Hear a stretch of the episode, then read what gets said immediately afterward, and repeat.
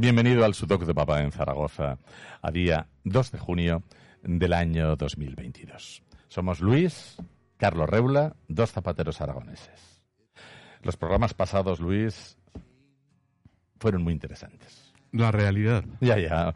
Yo deberé, yo deberé testificar algún día, y Carmen Gay, y Raúl Palacín, y el propio Bellido, está entrometido en nuestra familia y mucha más gente, de que todo fue así. Y luego tenemos, evidentemente, nos protege la verdad y todo el mundo que convivió con nosotros. No se olvide, señor fiscal, que nuestra familia era una familia maravillosa, hasta que llegó un pervertido, el que destrozó nuestro patrimonio, nuestra paz y nuestras vidas, las de los papás, dos asesinados.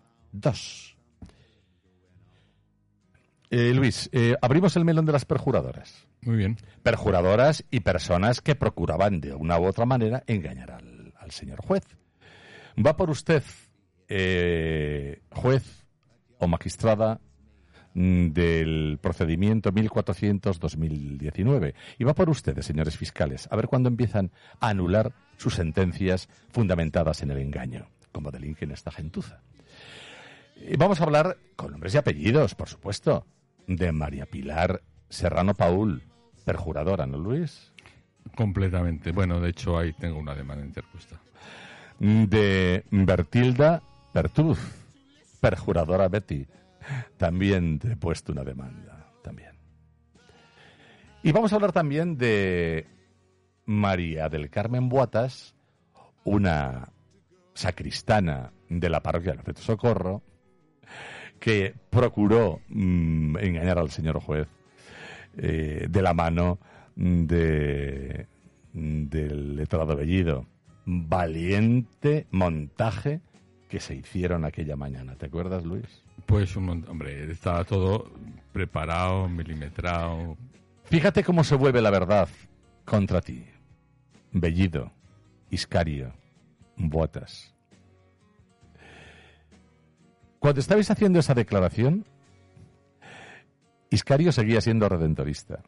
Y si lo había dejado de serlo, yo creo que había sido unos días antes, pero creo que todavía era redentorista. Fijaros, fiscales, la burda mentira que, estaba, que viví yo en directo. Recuerdo que en un momento determinado del, del de, de esta... En el 2019 estamos hablando, ¿eh? Estamos hablando de una vista que hubo... 400 eh, 2019, ¿no? yo creo que fue en el año 2020 ya. O 2020. El procedimiento se empezó en el 19, Y la- pero yo creo que esto tuvo lugar en el 20. Que entonces o había dejado de sacerdote recientemente, yo creo que era todavía sacerdote.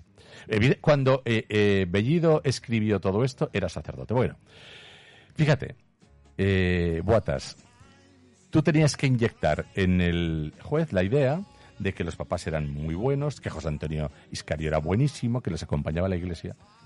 Estaba suspendido para celebrar. Pero además de eso, entraba, participaba, decías tú. Y los padres redentoristas, que deben pagar, iban allí, nunca les dijeron que estaba suspendido para celebrar, que tenía juicios canónicos y que era un abusador sexual. Nunca. Ni a ellos ni a nosotros. ¿Sino de qué? Chavales consagrados. ¿Sino de qué? Pues por ese motivo les engañaron, les engañaron con todo. Y a nos- perdona, y perdona, A, a ellos y a nosotros. y perdona, y otra cosa, que era eh, codirectora o, o colaboradora de la residencia de ancianos, Para eso les guardo un programita. que es otro tema. Para eso les guardo un programita, señores tema. fiscales, un programita de UPA. ¿Qué pasó en esa residencia Ya, también? ya, a, ver, a ver, que investiguen, a ver si investigan de una vez. Eh, vamos con la perjuradora María Pilar Serrano. Esta señorita, esta prima nuestra, eh, cuya madre era madrina del abusador, del homicida y del estafador, esta señorita dijo que se enteró, de, dilo tú, de, ¿cómo se enteró de, de que había abandonado Pa- el sacerdocio? Palabras textuales a la pregunta de don Marcos, nuestro letrado, eh, que preguntó, ¿cómo se enteró usted eh, de, de abandono de José Antonio Reula eh, de los redentoristas? Y dijo, no, no me enteré por él, me enteré por los padres reden- redentoristas, tenía muy buena relación con ellos. Ellos. Tú, guapa, vivías en la calle Castálvarez, bien lejos de la parroquia. Jamás te vi asistir a misa en los Redentoristas. Te fuiste a vivir a Madrid, vivías en la calle Bravo Murillo, bien lejos de su parroquia. Y para mí fue una sorpresa tremenda porque yo no sabía que tenías ningún vínculo afectivo con ellos. Pero el- lo importante es que después de ese perjurio, te debo decir que es que nunca había abandonado el sacerdocio, ¿sabes? Lo habían echado. No, pero es que. ¿Qué sabe, qué perdona, ¿qué sabes tú entonces de qué había ocurrido en aquellos años finales del siglo XX? ¿Qué sabes tú de, de, de Iscari y de los paradentoristas? ¿Se lo vas a contar al juez? Claro, eso es lo que tendrá que, de- que declarar. Porque- ¿Qui- ¿Por quién se enteró de ellos? ¿Por qué motivo? Y escucha. ¿Aseguraste sobre la verdad que, que- que había abandonado al sacerdote? Pues que no había abandonado nada y que te lo habían dicho ellos. ¿Con quién hablaste? ¿De qué hablaste? ¿Qué sabes tú? Ahí está, ahí, está el quid de la cuestión. Pues, Pilar, aparte de despreciarme a mí durante que te quede Doy fe de ello, doy fe de ello. durante toda tu vida, ¿eh? me has despreciado. Me da igual, nunca le he tenido en consideración, me da igual.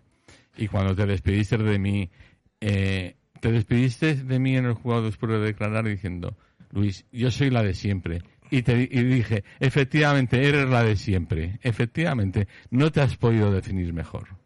Un segundo punto súper interesante eh, de esta señorita que tenía una relación tan íntima con los papás. Nosotros con quien tuvimos relación hasta que llegó el sacerdote era con nuestras primas radas, eh, sobre todo vinculadas con los zapatos, porque muchísimas veces pues comíamos juntos. Desde luego nosotros comíamos, tu familia y la mía, comíamos todos en el Estadio en Casablanca todos los domingos, señores jueces. Nos llevamos de maravilla. Bueno, esta señorita dijo eh, porque convenía mm, dar entrada a la validez de, un atraco que nos han hecho a Biblia, como digo, a Biblia armada.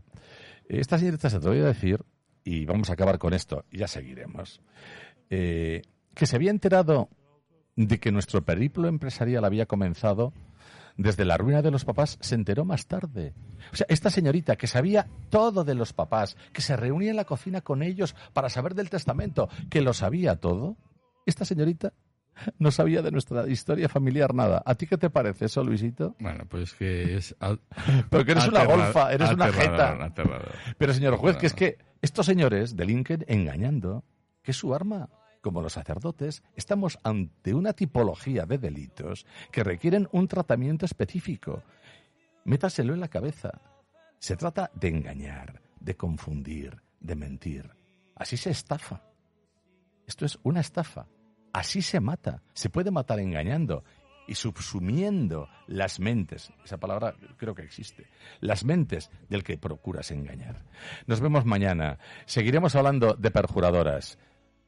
Eh, Betty, la hiciste buena. Hasta mañana.